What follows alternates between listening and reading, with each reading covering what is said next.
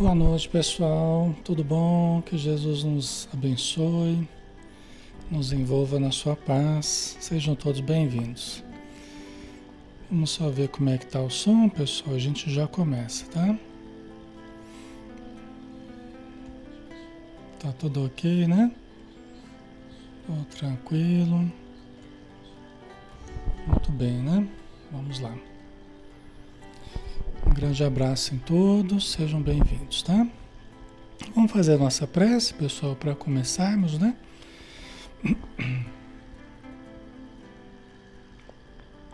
Se puderem já deixar um copinho com água, uma jarra com água, para os espíritos fluidificarem, né?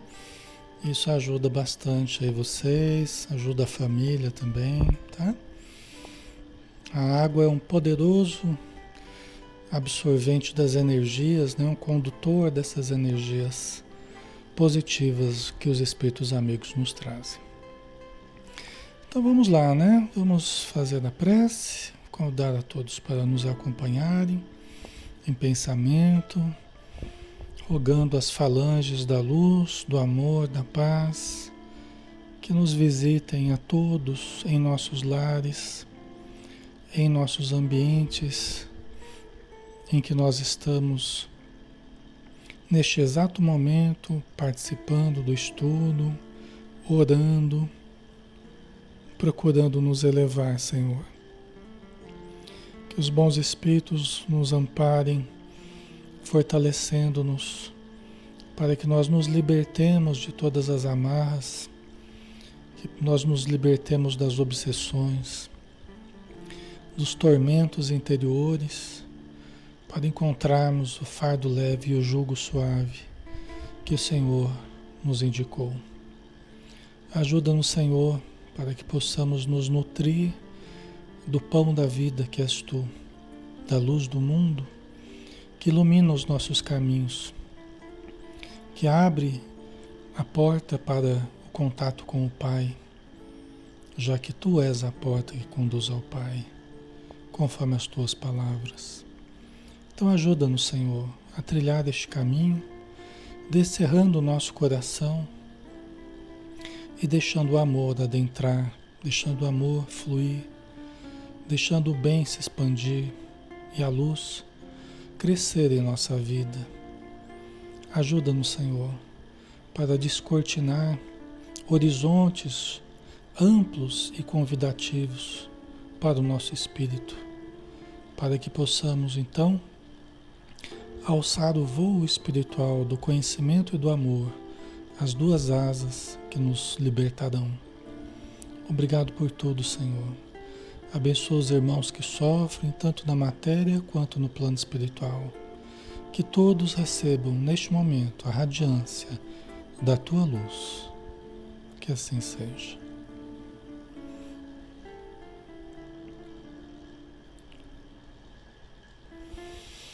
Muito bem, pessoal. Boa noite a todos novamente. Alexandre Camargo falando, de Campina Grande, em nome da Sociedade Espírita Maria de Nazaré. Nós estamos na página Espiritismo Brasil Chico Xavier.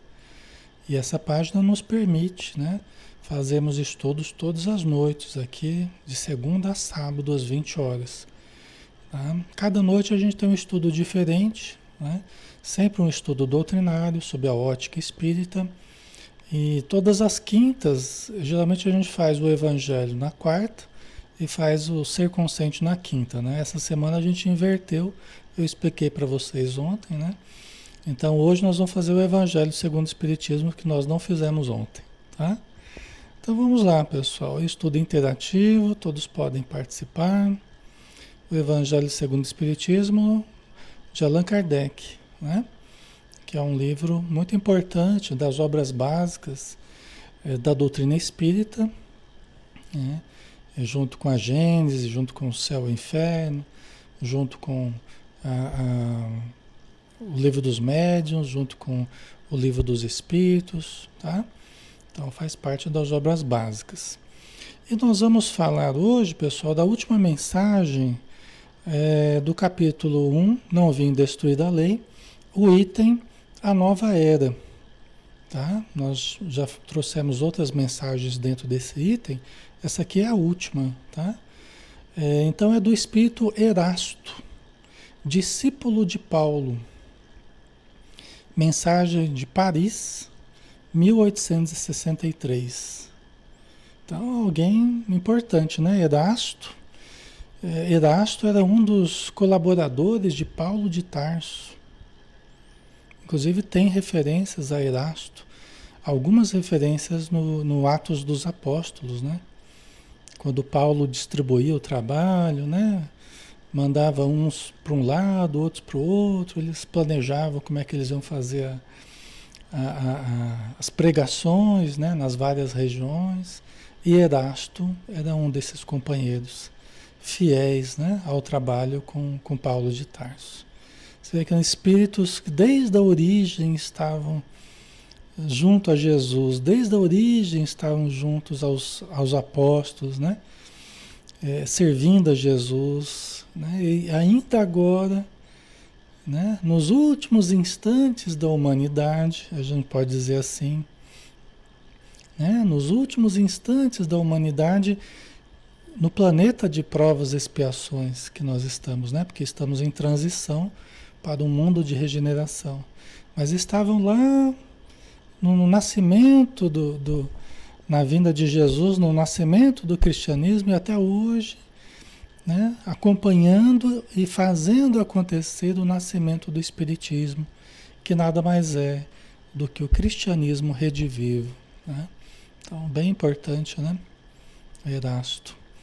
E aí Erasto ele fala, ele começa de uma forma interessante, né? Na mensagem dele, que é uma mensagem curta, mas muito importante. Ele fala assim: olha, Santo Agostinho é um dos maiores vulgarizadores do Espiritismo.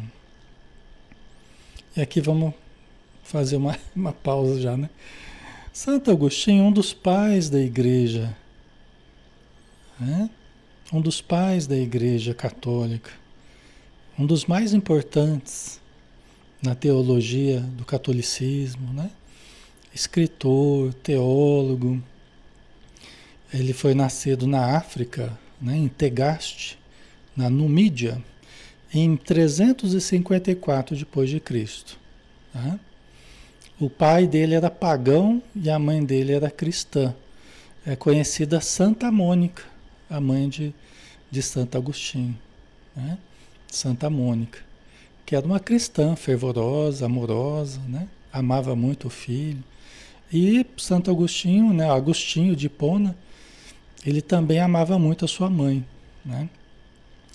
E Agostinho ele teve, uma, ele teve uma vida muito devassa, conforme ele mesmo fala. Na juventude dele, até uma certa idade, ele teve uma vida muito descuidada.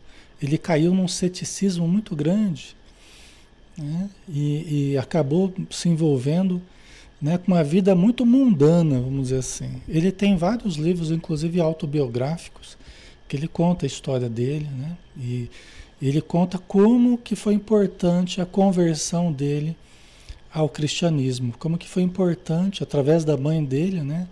Através da Santa Mônica, ele se converteu ao cristianismo, percebendo a ruína em que ele estava que ele estava caminhando, né? Devido aos maus hábitos dele, devido ao estilo de vida dele, muito mundano, né? Certo? Ele foi, ele teve um pai, ele, eh, o Ailton colocou, parece que ele era pai solteiro, né? Ele teve, ele teve um filho, né? Com uma moça, é, e viveu com essa moça, se não me engano, 13 anos, é, sem se casar, né? É, durante 13 anos esteve com ela, né? E, e, e, e, com o filho, né? Eu não me lembro agora o nome do filho, é, não me lembro agora, mas teve sim um filho, né? E depois ele se converteu ao, ao cristianismo, né? Regularizou a sua vida interior, né? E foi um dos mais importantes membros da igreja, tá? Inclusive, vamos, vamos aqui, não é só para a gente fazer um, uma introdução aqui, né? É por que, que o Erasto disse Santo Agostinho é um dos maiores vulgarizadores do Espiritismo? vulgarizadores, pessoal, é, não entendamos como uma coisa, uma coisa vulgar, não de uma forma pejorativa, entendamos como divulgadores do Espiritismo. É, fica melhor, né? Né? Vulgarizador dá a impressão que está transformando uma coisa vulgar, né? mas não é. Uma coisa comum no sentido de ser uma coisa conhecida, uma coisa é, é, é acessível a todos. Né? Então, Santo Agostinho, ele foi na origem do Espiritismo um dos que mais divulgou a, a, o pensamento dos espíritos através de mensagens, através de comunicações. Tá? Por isso que o Erasto está falando sobre o Santo Agostinho. Tá? Manifesta-se quase por toda parte. A razão disso encontramos-la na vida desse grande filósofo cristão. Ele foi teólogo, filósofo, escritor, professor, tá? É, e tem livros muito interessantes, pensamentos muito interessantes, tá?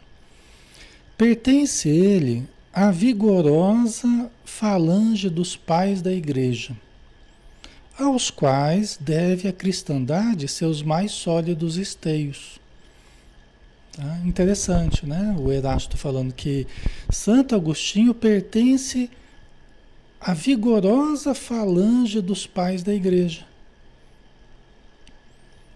Quer dizer, há uma falange vigorosa de espíritos luminosos que ajudaram durante, desde de Jesus até hoje, né? Desde, desde a estruturação da Igreja Católica tal, uma vigorosa falange que faz parte também Santo Agostinho, né? aos quais deve a cristandade os seus mais sólidos esteios. Né? Então nós temos até hoje né, a Igreja Católica existindo, né, estando por toda parte, no mundo inteiro, a presença né, do cristianismo. Tal. O Espiritismo é uma religião cristã, está dentro das religiões cristãs. É diferente do catolicismo em alguns pontos, né, que a gente procura a referência lá na origem, com Jesus, né, a gente procura resgatar né, algumas coisas que foram sendo alteradas, a gente procura resgatar lá na origem com Jesus. Essa é a proposta dos Espíritos. Né? Mas nós temos a mesma raiz, que é Jesus. Nós temos a mesma raiz. Tá? Então a nossa essência é a mesma. É o Evangelho, é Jesus, são os seguidores, os apóstolos. Né? Então a nossa essência é a mesma. Tá? Por isso que os espíritos falam que sermos bons espíritas ou sermos bons cristãos é a mesma coisa. É a mesma coisa. Tá? Ser espírita e ser cristão é a mesma coisa. Eles usam como, como sinônimo, né? uma coisa da outra. Tá? Como vários outros, foi arrancado ao paganismo, ou melhor, à impiedade mais profunda, pelo fulgor da verdade. Né? Assim como outros, o Santo Agostinho, ele cultuava, uh, porque ele cresceu no, no, na África, né? É, sob o domínio de Roma. Então ele cresceu é, é, cultivando também, cultuando deuses vários, é, como era comum aos romanos fazerem, né? Nos vários locais onde eles, onde eles dominaram. Então ele cresceu ligado ao paganismo. O pai dele era ligado a, a, aos cultos, aos vários deuses, né? Só que aí ele devagarzinho ele percebeu a importância de seguir mais do lado da sua mãe, né, que era cristã. Então ele foi percebendo a importância dele seguir o pensamento cristão, né? Ele foi percebeu a verdade, né, o fulgor da verdade cristã, né? Quando entregue aos maiores excessos, sentiu em sua alma aquele, aquela singular vibração que o fez voltar a si e compreender que a felicidade estava a lures, que não nos prazeres enervantes e fugitivos. Engraçado que a gente estava falando sobre isso ontem, né? Nós estávamos falando sobre isso ontem. E quando ele estava nos maiores excessos, entregue aos maiores excessos, ele percebeu a, a, o caminho equivocado em que ele estava. E geralmente é assim, né, pessoal? Geralmente a gente tem que bater cabeça, a gente tem que sofrer um pouco, a gente tem que sentir que as coisas não estão indo bem para que a gente perceba que não é um bom caminho esse que a gente está trilhando. E a gente queira regularizar a nossa vida. Isso aconteceu com Santo Agostinho também. Santo Agostinho, no livro dos Espíritos, é até aquele que fala para a gente fazer como ele fez na Terra, né? A gente chegar no final de cada dia e a gente se perguntar, né? O que, que eu fiz durante esse dia? O que, que eu poderia ter feito diferente? Alguém ficou chateado comigo durante esse dia por alguma, alguma falha minha, algum, né, algum erro meu? Então, ele que fala, né? Santo Agostinho, entendeu? Que fala para a gente fazer essa reflexão, que foi o processo que ele fez. Né? Foi o processo que ele fez de, de revisão das suas atitudes, dos caminhos que ele estava trilhando. Tá? Então é essa é a grandiosidade né? Do, dessa alma aí. Né? E às vezes a gente tem que, geralmente a gente tem que sofrer para a gente perceber a importância de rever atitudes. É quando a gente começa a relativizar a importância do ego e dos prazeres que o ego nos induz a buscar porque assim, quando, quando nós não estamos movidos pelo self, nós estamos movidos pelo ego. E o ego vai buscar satisfazer os instintos. Tá? Nós, vamos, nós estamos servindo ao ego e o ego vai tentar satisfazer os instintos. Esse é o mecanismo que a gente usa. Quando a gente está a gente está servindo ao self, quando o self está dominando, ou seja, o eu divino está dominando, aí o self ele organiza o conjunto todo. A gente para de servir apenas aos instintos e a gente passa a servir aos ideais elevados, né? Que a gente vai que a gente vai buscando, tá?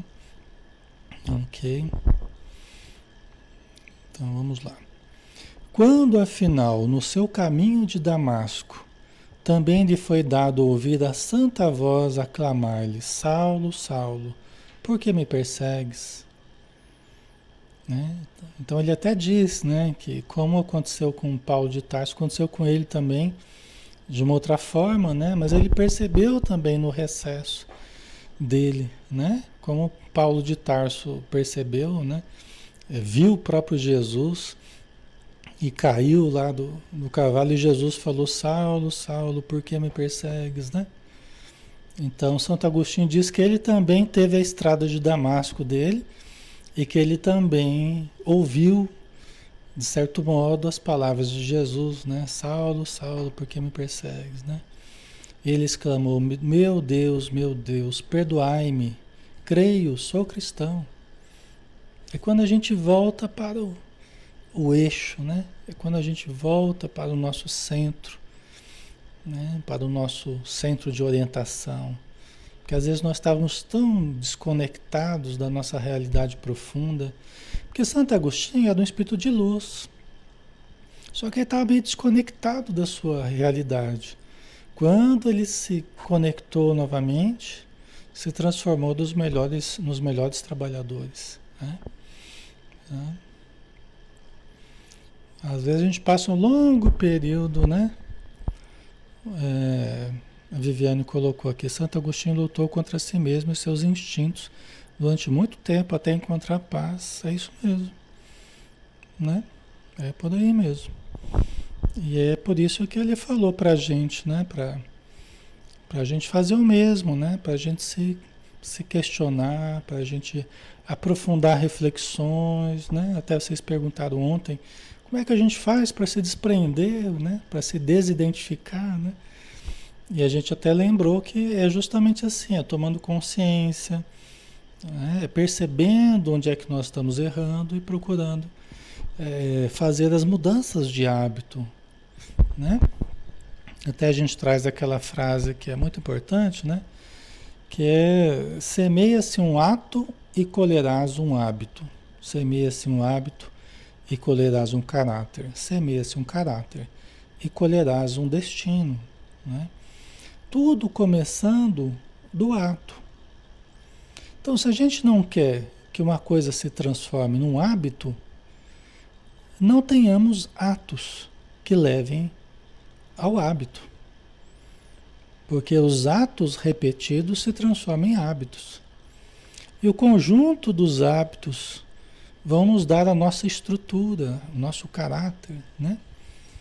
Entendeu? É assim que nós vamos nos educando. O que é educação? Educação é o conjunto dos hábitos adquiridos. Educação é o conjunto dos hábitos adquiridos. Né? Então, à medida que nós vamos mudando os nossos hábitos, nós vamos podendo melhorar, né? É, vamos nos educando, né? Certo? Ok, pessoal? Então é devagarzinho mesmo, né? É tomando consciência, é percebendo as nossas necessidades. É um processo gradual. A natureza não dá saltos, né? Então nós temos que até compreender e até perdoar a nós mesmos, embora continuemos lutando pela, pela mudança, né? Mas compreender. Por que compreender? Para que nós não fiquemos nos auto é, machucando porque somos necessitados ainda. Não ficarmos nos maltratando porque não somos quem a gente acha que a gente deveria ser. Não. Nós precisamos nos aceitar, mas continuar buscando a mudança que nós precisamos. Né? Com amor, né? com alto amor, com carinho, com respeito a nós mesmos, mas buscando a mudança. Tá? Porque senão a gente também entra numa de ficar se maltratando, né? Ficar se machucando, é, como que se autopunindo, que também não adianta, não, não, não traz benefício nenhum pra gente, né? Tá?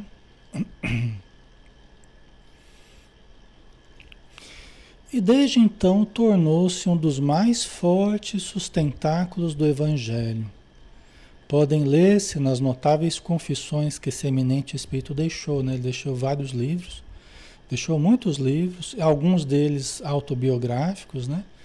Então ele, ele faz confissões, né, do, dos problemas, ele é bastante crítico de si mesmo, né? E como que Jesus o ajudou, como que estudar Jesus e seguir Jesus o ajudou a se recuperar. Tá? as características e ao mesmo tempo proféticas palavras que proferiu depois da morte de Santa Mônica, que ele teve essa perda que foi muito importante para ele, né? Porque ele amava muito a mãe dele, respeitava muito, né? Então ele disse: Estou convencido de que minha mãe me virá visitar e dar conselhos, revelando-me o que nos espera na vida futura Olha que interessante isso, pessoal. Isso ele falou, olha só, em 350 e 60 e alguma coisa, nós não sabemos. Teria que ver exatamente a data que a mãe morreu, né? Mas foi aí no século IV. Já pensou? Que, que clareza, né? Que entendimento que ele demonstrou.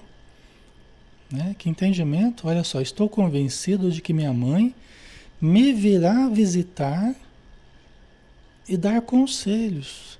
Então ele entendia que a pessoa não morria de fato, perdia o corpo físico, continuava vivendo espiritualmente, entendia que havia um contato entre os espíritos, né, entre aqueles que desencarnaram e os seres humanos, e que há uma relação, inclusive de conselhos, de intuições, né? para revelar-nos o que nos espera na vida futura. Né? Na verdade, tudo que os espíritos fizeram depois, com o surgimento do, do Espiritismo, é o que Santo Agostinho já acreditava naquela época. Interessante, né? Você vê como é que. Por isso que o Erasto falou as palavras proféticas de, de Santo Agostinho, né?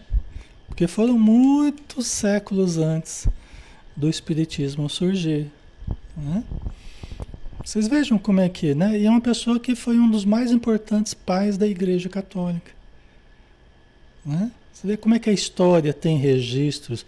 Isso aqui está nas palavras do próprio Santo Agostinho. nos livros dele, né? Tá? Você vê como é uma continuidade, né? É uma continuidade dos ensinos do Cristo, né? é uma continuidade do que foi feito em nome de Jesus até hoje, né? as coisas boas que foram produzidas, o Espiritismo é a natural, a natural continuidade. Tá? Que ensinamento nessas palavras e que retumbante previsão da doutrina por vindoura. Que ensinamento nessas palavras e que retumbante previsão da doutrina por vindoura. Gente, os espíritos iluminados, os espíritos cristãos, os espíritos das primeiras horas com Jesus ou das horas seguintes, ao longo dos séculos, né? Eles não enxergam o Espiritismo como uma, uma seita, é, é, é, como é que a gente poderia dizer, clandestina, como uma coisa do mal, né? De forma alguma. Esses espíritos luminosos, né, seguidores do Cristo, trabalhadores do Cristo ao longo dos, dos milênios aí, eles trabalharam pelo surgimento do Espiritismo. Eles fizeram com que o Espiritismo surgisse. Você vê como é que é bom a gente estudar, né? Como é bom a gente conhecer mesmo a doutrina espírita, a gente ler dos livros, nas entrelinhas, né? A gente buscar. Eles fizeram com que o Espiritismo surgisse. Demonstrando das maiores verdades que Jesus já falou, porque Jesus ele falou: Eu vou para vos preparar o lugar. O Senhor, você vai morrer, não pode morrer. Falei, Calma, gente. Ninguém morre. Eu vou para um lugar que vocês não podem ir agora, mas eu vou vos preparar o lugar e tal. E quando eu estiver preparado, vos chamarei a mim. Né? Ele já falava né, da vida espiritual, já falava, já tinha, mantinha um contato constante com a vida espiritual espíritos sofredores e espíritos de luz, como ele se encontrou com Moisés e Elias. Ambos eram espíritos que haviam vivido há séculos atrás. Né? E Tiago, João e Pedro eh, presenciaram e registraram nos evangelhos a, a, a transfiguração do Tabor. Quer dizer, está tudo ali nos evangelhos. Jesus já demonstrava a imortalidade da alma ele já demonstrava a realidade da, da comunicação mediúnica, dos fenômenos espíritas, dos fenômenos de comunicação com os espíritos. Tudo isso já era, a gente já vê lá com Jesus mesmo. O Espiritismo só veio relembrar né? E, e, e, produzir muitos mais fenômenos. Os próprios espíritos, em nome de Jesus, vieram produzir fenômenos em toda a Europa, em várias partes do planeta, né, para que Allan Kardec tivesse o material necessário para, para lançar essa nova doutrina, né, esse novo pensamento. Que na verdade, de novo, novo não tem muita coisa, né? porque a gente está relembrando tudo que Jesus já tinha falado, né? Certo? Então, realmente, né, que ensinamento nessas palavras, né? E que retumbante previsão da doutrina por vindoura, né? Essa dele achar que a mãe dele iria voltar, é, iria aconselhá-lo, iria ajudá-lo, né? E revelar informações sobre a vida futura, né?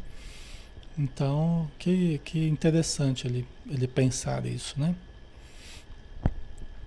Essa razão, porque hoje Vendo chegada a hora de divulgar-se a verdade que ele outrora pressentira, se constituiu seu ardoroso disseminador do Espiritismo, né? E por assim dizer, se multiplica para responder a todos que o chamam. Né? Então, porque ele justamente desde o começo, lá dos primeiros séculos de cristianismo, ele já acreditava nisso, né? já tinha essa, essa, esse entendimento, por isso que hoje, e no surgimento do Espiritismo, ele foi dos maiores trabalhadores, respondendo a todos que o chamavam nas reuniões sérias, nos questionamentos sérios, profundos. necessários né, para o nosso entendimento, ele estava sempre ali presente para dar a sua mensagem, para dar o seu esclarecimento. Né? Então isso é muito legal, né? Em Santo Agostinho. Nós vamos ver várias, várias lições de Santo Agostinho, né? Na codificação de Kardec. Aí nós terminamos aqui, pessoal. É, a gente terminou aqui esse item, né? Deixa eu só fazer um, um parênteses aqui, que é interessante, tem uma curiosidade. Lembra que eu falava do, do, do Jesus Gonçalves? Aquele que morreu lá em, em, em Pirapitingui, né? Com Hanseníase e tal, que ele tinha sido Alarico I e Alarico II, né? das encarnações dele passadas lá, ele tinha tido várias encarnações eh, dentro da guerra, né? Guerreiro, espírito guerreiro e tal. E ele teve várias, depois, várias encarnações como leproso. A última deles como Jesus Gonçalves, na cidade de Pirapitingui, em São Paulo. E passou parte da vida dele dentro do Hospital Colônia de Pirapitingui. Vocês lembram disso, né? Pois bem, aqui existe uma conexão importante. Por quê? Porque é, Santo Agostinho, ele, às vezes ele estava na África, às vezes ele estava em Roma, porque ele morou em Roma, um, boa parte da vida dele ele morou em Roma, né? Muito ligado à Igreja Católica, professor e tal, né? É, ele já estava idoso, nós estamos no ano de 410 410 depois de Cristo, né? Quando os visigodos quando os visigodos invadiram Roma em 24 de agosto de 410. A invasão, gente, foi tão importante isso, foi em 800 anos. Ninguém, nenhum inimigo de Roma tinha conseguido tomar Roma em 800 anos. Já pensou? E foi nesse dia 24 de agosto de 410 que Alarico, Jesus Gonçalves, naquela encarnação de Alarico, rei dos visigodos, ele invadiu Roma. Entendeu? Foi a primeira invasão, depois teve outra invasão. Né? Nessa época, Roma não era mais a capital da Itália, da, da do, do, Império, desculpa, né?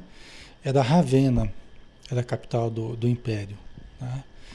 É, mas era uma cidade importante do, do Império Romano, né? Roma, nessa época, né? Mas uma coisa notável é que é, Alarico entrou em Roma e preservou todos os templos religiosos a história registra, né? Que o, o Alarico entrou e preservou todos os templos religiosos. E por que, que ele fez isso?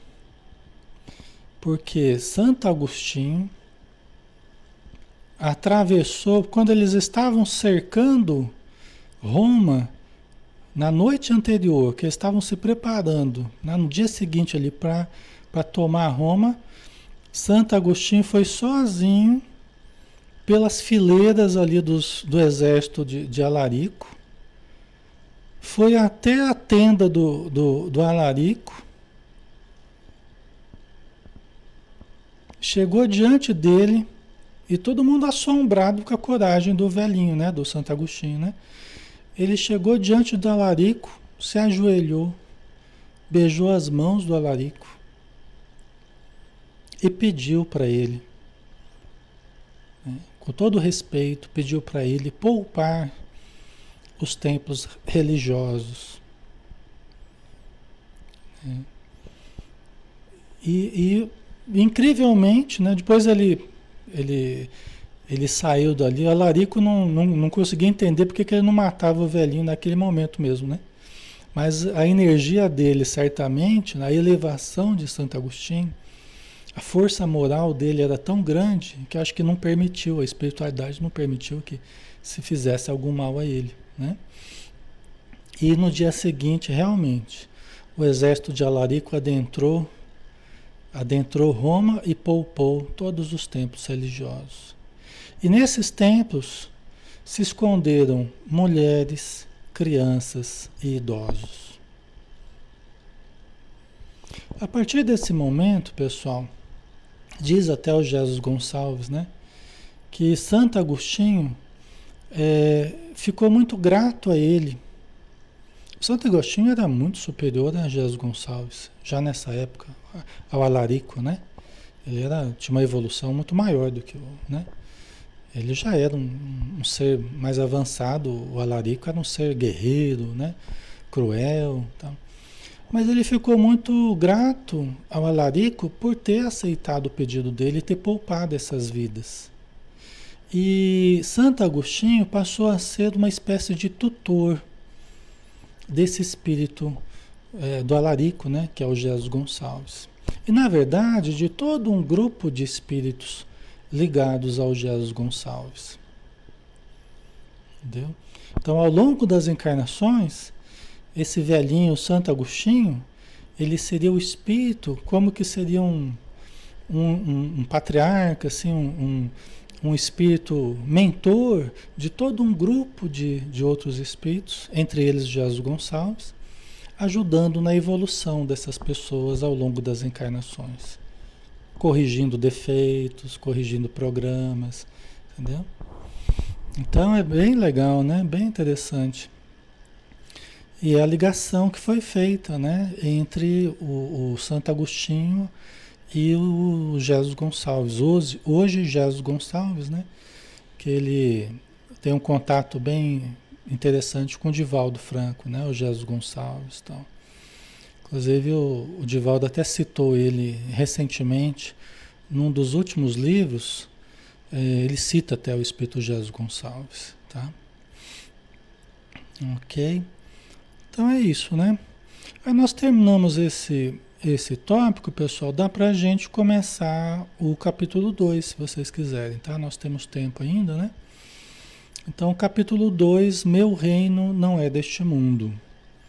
Aí tem uma citação de João, capítulo 18, versículo 33, 36 e 37, tá? Vamos lá? Pilatos Tendo entrado de novo no palácio e feito vir Jesus à sua presença, perguntou-lhe: És o rei dos judeus? Respondeu-lhe Jesus: Meu reino não é deste mundo. Se o meu reino fosse deste mundo, a minha gente houvera combatido para impedir que eu caísse nas mãos dos judeus. Mas o meu reino ainda não é aqui.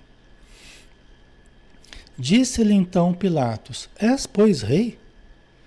Jesus lhe respondeu: Tu o dizes, sou rei. Não nasci e não vim a este mundo, senão para dar testemunho da verdade. Aquele que pertence à verdade, escuta a minha voz. Né? Então, isso está em João, tá, pessoal? Capítulo 18. Bonito, né? O encontro de Jesus com, com Pilatos, né? né, os últimos momentos aí praticamente, né, no julgamento de Jesus antes da crucificação, né? Aí tem o item a vida futura, né, que é uma mensagem de Kardec, tá? Falando a respeito dessas passagens e vamos então começar aqui. Por essas palavras, Jesus claramente se refere à vida futura, que ele apresenta em todas as circunstâncias como a meta que a humanidade irá ter e como devendo constituir objeto das maiores preocupações do homem na Terra. Então Jesus, lembra Kardec aqui, né, que ele estruturou a sua doutrina toda é, pensando na continuidade da nossa existência, que é espiritual. Não temei aquele que vos mata o corpo. Antes temei aquele que rebaixa vossa alma e pode vos lançar na jena de fogo. A esse temei. não é? Porque a gente morre de medo, né? Nosso corpo, a gente é engraçado, né? A gente tem algumas sequências de estudo que parece que elas vão se vão se encadeando, né? Deve ser coisa da espiritualidade, né? Ou do próprio conhecimento espírita, né? Que ele, na verdade, ele é todo realmente todo encaixado, todo encadeado logicamente, né? Mas é, a gente morre de medo, né? Tudo que tudo que diz respeito ao nosso corpo, à nossa vida, né? Ao nosso equilíbrio nessa existência material, a gente morre de medo, né? E a gente tem um instinto de conservação que é importante, que faz com que a gente queira viver, que a gente queira se proteger, que a gente queira se cuidar, que a gente queira viver mais, né? Então, é aquela brincadeira, né? Vocês, vocês querem ir para nosso lar, né? Aí todo mundo fala, ah, a gente quer, né? Agora, né? Agora não, agora ninguém, ninguém quer ir para nosso lar agora, né? Todo mundo admira o nosso lar, acha bonito e tal. Mas se falar, vamos agora, todo mundo já treme na base, né? Ninguém quer ir agora, né? E assim, assim é normal, né? Que seja assim, é normal. Porque a gente, a gente quer ficar um pouquinho mais aqui na matéria, né? Mas Jesus, ele, ele, ele sabia do que ele iria passar, sabia das dores, sabia da transitoriedade da vida, da vida material. Né? A transitoriedade, nós somos seres transitórios aqui, somos transeuntes, né? somos, somos seres transitórios, passageiros aqui na Terra. Nosso corpo é perecível, tem prazo de validade, né? É? Nosso corpo tem um prazo de validade, não vai durar para sempre. Então nós somos perecíveis aqui, passageiros, transitórios. Toda vez que a gente tenta se congelar, né? que a gente tenta paralisar no tempo, né? a nossa imagem, o nosso corpo, a nossa beleza, não dá certo. Né? A gente tenta com todas as forças fazer o tempo parar para a gente mas o tempo inexorável, ele anda para frente. Né? E a gente acaba envelhecendo, adoecendo e morrendo, não é? Então isso é natural. Só que Jesus nos aponta qual a verdadeira felicidade, qual a verdadeira continuidade, qual a verdadeira liberdade. Ele nos aponta. Né? Nós devemos, nós devemos estruturar a nossa vida de uma forma boa aqui, devemos viver bem aqui, devemos, né? Saber viver aqui na Terra, para também morrer bem, né? Mas a nossa destinação é muito mais espiritual, né? Então as consequências da vida material vão se dar espiritualmente e tudo que a gente faz aqui na Terra, nós vamos colher na vida espiritual. Né? Vocês sabem disso, a gente tem conversado sobre isso, né? Tá? E não é aquela ideia de céu, inferno, que é aquela coisa estanque, parada, aquela coisa definitiva, não. Não é essa a ideia. Mas a ideia de que nós temos que aprender a viver, porque a nossa evolução ela vai no sentido espiritual ela não vai no sentido de se perpetuar aqui na Terra. Não vai. Os nossos sonhos são todos voltados aqui para a Terra, né? Os nossos sonhos geralmente são todos voltados para a Terra. Mas as coisas não foram feitas para nós nos perpetuarmos aqui na Terra. As coisas foram feitas para nós, para a Terra funcionar como uma espécie de filtro, filtro de evolução as provas, né, as expiações, para a gente ir evoluindo, para a gente se libertando, para a gente aprendendo, evoluindo, melhorando e, e continuando a evolução. Aqui é a fase mais atrasada nossa, né? É das fases mais primárias ainda. Mas para frente continua infinitamente a nossa evolução. Né? Certo? Nós, somos, nós não somos seres materiais com experiências espirituais. Vamos repetir a, a frase famosa, né? Nós não somos seres materiais com experiências espirituais. Nós somos seres espirituais tendo experiências materiais. Entendeu? Tendo experiências na matéria. Tá? Então é importante a gente, a gente para a gente entender Jesus, né? A gente precisa lembrar disso. Tudo que ele estruturou foi pensando na nossa continuidade. Por isso que ele falou: bem-aventurados os aflitos, bem-aventurados os que choram, bem-aventurados os perseguidos, bem-aventurados. Né? Por quê? É porque esses estão passando por isso aqui. Mas a colheita, se souberem passar por tudo isso aqui, né? com relativa resignação, paciência, compreensão, amor, fé, né? colherão os melhores resultados. Não somente na vida espiritual, mas aqui também em termos de paz de consciência, em termos de crescimento espiritual. Né? Então, aí faz sentido as palavras de Jesus, né? Aí faz sentido, faz todo sentido as palavras de Jesus. Quando a gente entende a vida futura, a continuidade.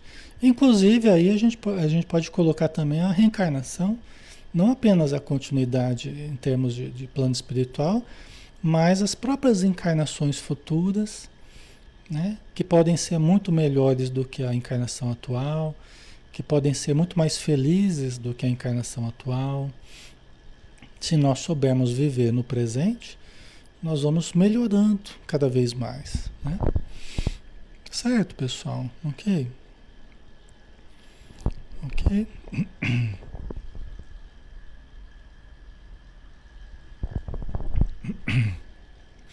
O legal é a gente, a gente pensar que o nosso futuro é luminoso. Né? O nosso futuro é luminoso, o nosso futuro é radiante. O nosso futuro é de plenitude para todos nós. Absolutamente todos nós. O nosso futuro é radiante.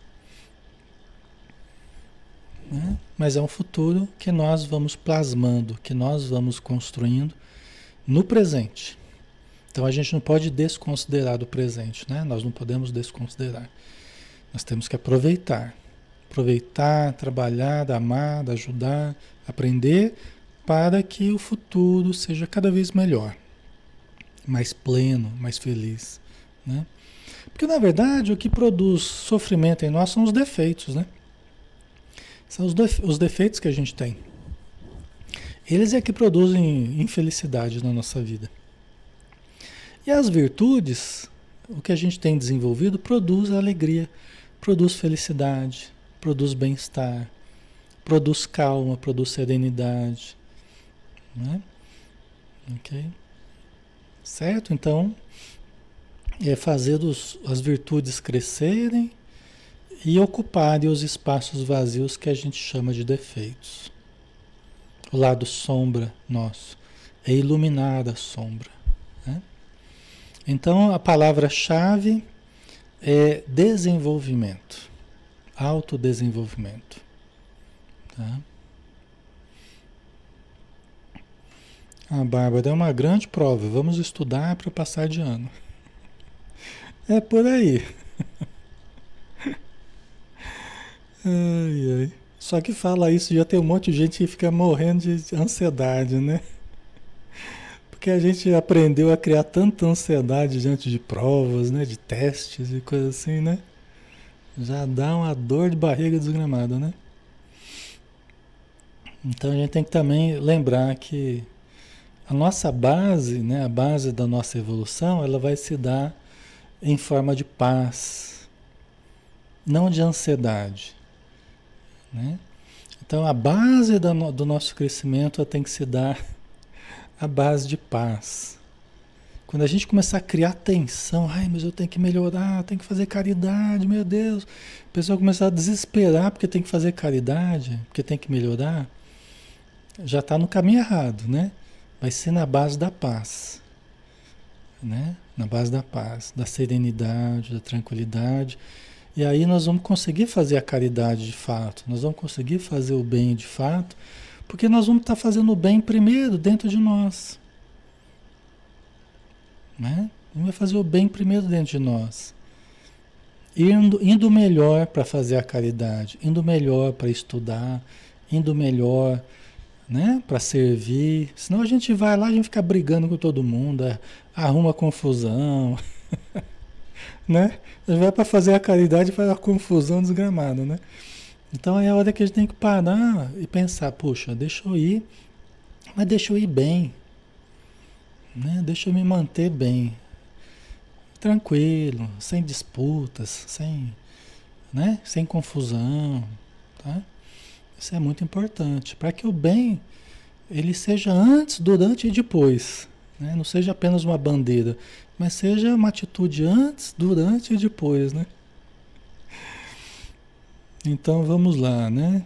Então, Jesus nos apresenta né, como meta que a humanidade irá ter e como devendo constituir objeto das maiores preocupações do homem na Terra, a vida futura.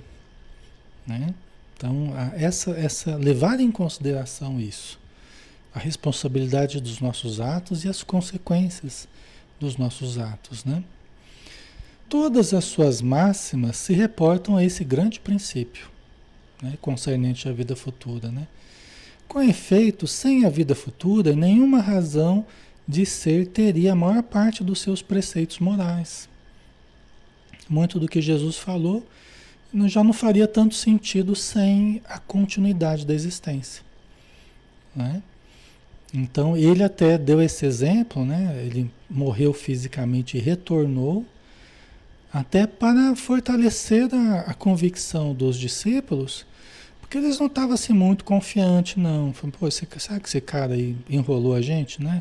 Será que esse cara aí inventou esse monte de história, fez umas coisas diferentes e tal, e falou que voltava depois de três dias, né?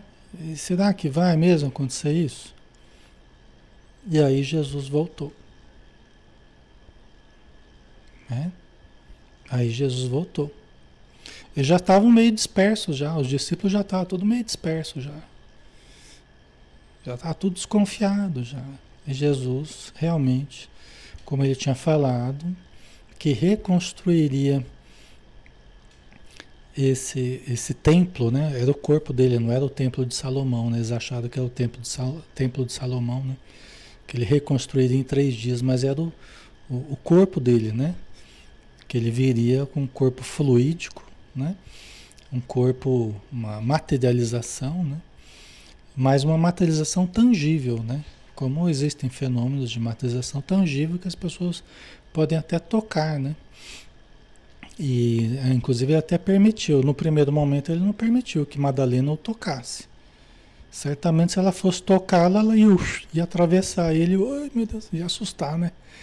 Mas depois ele permitiu, né?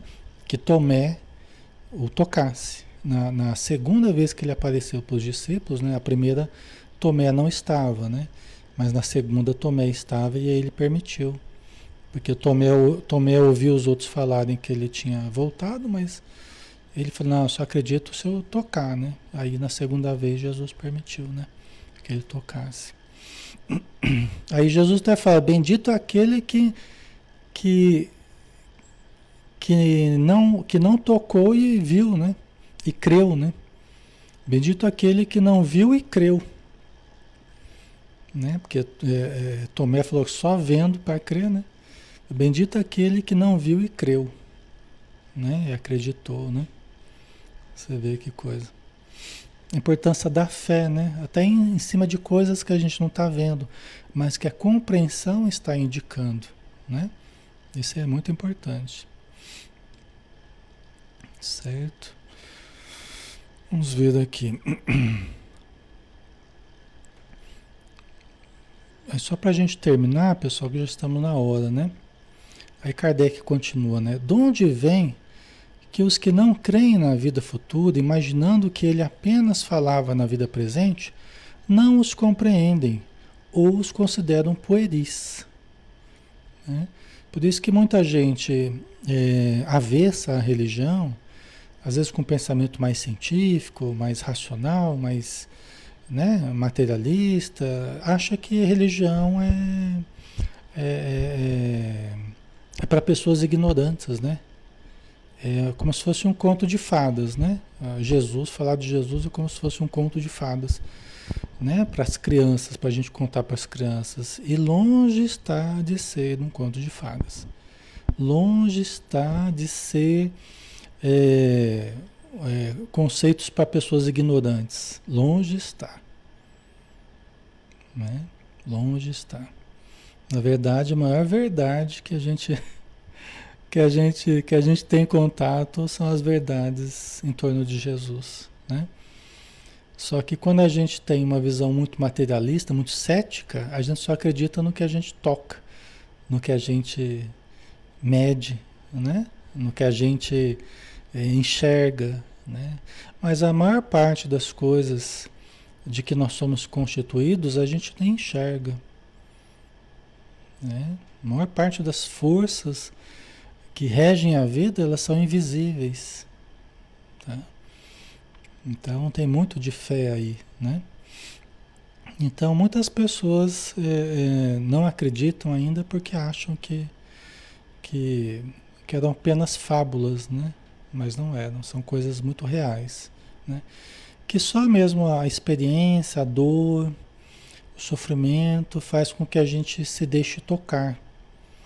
Onde é que está a prova né, de que tudo isso foi real. É, a prova é só uma. É a dor que bate a nossa porta, e quando a dor bate a nossa porta, a gente busca auxílio no alto. A gente busca auxílio, auxílio em Jesus, a gente busca auxílio na espiritualidade, a gente busca auxílio em Deus. Porque existe uma força maior dentro de nós nos dizendo: que nos momentos que a gente mais precisar, nós podemos buscar, que nós vamos encontrar. Por isso que Jesus falou: Eu não vim para os sãos, eu vim para os doentes. Não são os sãos que precisam de médico, são os doentes. São aqueles que já perceberam que são doentes. Né? Então aí a gente realmente enxerga, aí tudo faz sentido. Aí a gente compreende, aí a gente aceita, e a gente obtém a consolação que a gente precisa, né? O apoio que a gente precisa. Certo, pessoal? Vamos encerrar por hoje. A gente continua esse tema na semana que vem, né? Na próxima quarta-feira. Aí a gente termina esse A Vida Futura aí, tá bom? Vamos fazer assim, né? Porque é um tema que vai ser meio longo ainda, tá? Ok? Mas a gente vai devagarzinho, né? Vamos digerindo, vamos mastigando os conceitos, passo a passo, né? É como um alimento mesmo que a gente vai trabalhando dentro de nós, né? Ninguém tem pressa. Todos nós estamos aqui, né, para aprender. Então vamos fechar os nossos olhos, né? Vamos agradecer as lições de hoje, que recebemos do Evangelho, segundo o Espiritismo, que recebemos desse Espírito Erasto e de Allan Kardec, que possamos, Senhor, gravar indelevelmente em nossas almas todos esses conceitos elevados, libertadores, para que a cada dia possamos ter mais amor no nosso coração, cada dia mais luz, a cada dia mais paz no nosso interior, para realmente sentirmos a tua presença em nosso íntimo, no nosso dia a dia, nos levando, nos induzindo à compreensão, nos induzindo à confiança, ao otimismo que precisamos ter sempre. Obrigado por tudo, Senhor. Dispensa-nos na tua paz. Que assim seja. Muito bem, pessoal. Obrigado pelo carinho de vocês, pela participação. E amanhã a gente está de volta aqui às 20 horas, né? Com o Evangelho de Mateus, né? Aí a gente pega o Evangelho em, em seguida, né? Os, os itens na visão espírita, a gente vai. Né? Acabou coincidindo, né? De ficar o Evangelho segundo o Espiritismo junto com o Evangelho de Mateus, né? Mas semana que vem a gente faz diferente, tá? Um abraço, pessoal. Fiquem com Deus. Até mais.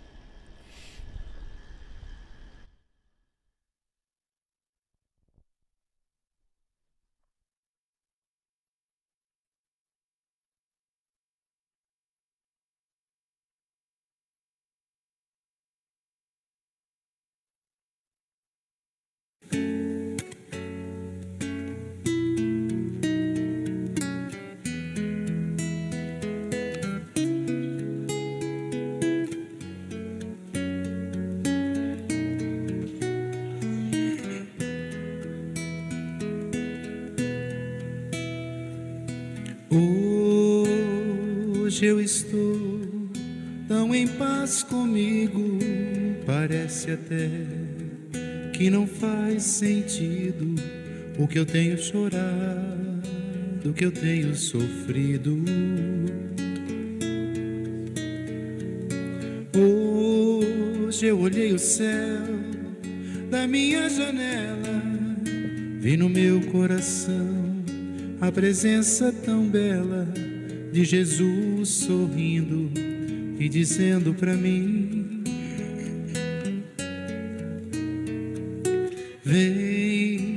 deposita em minhas mãos todos os seus problemas, levante esse olhar, não chore, não tema, não perca essa fé que você tem em mim.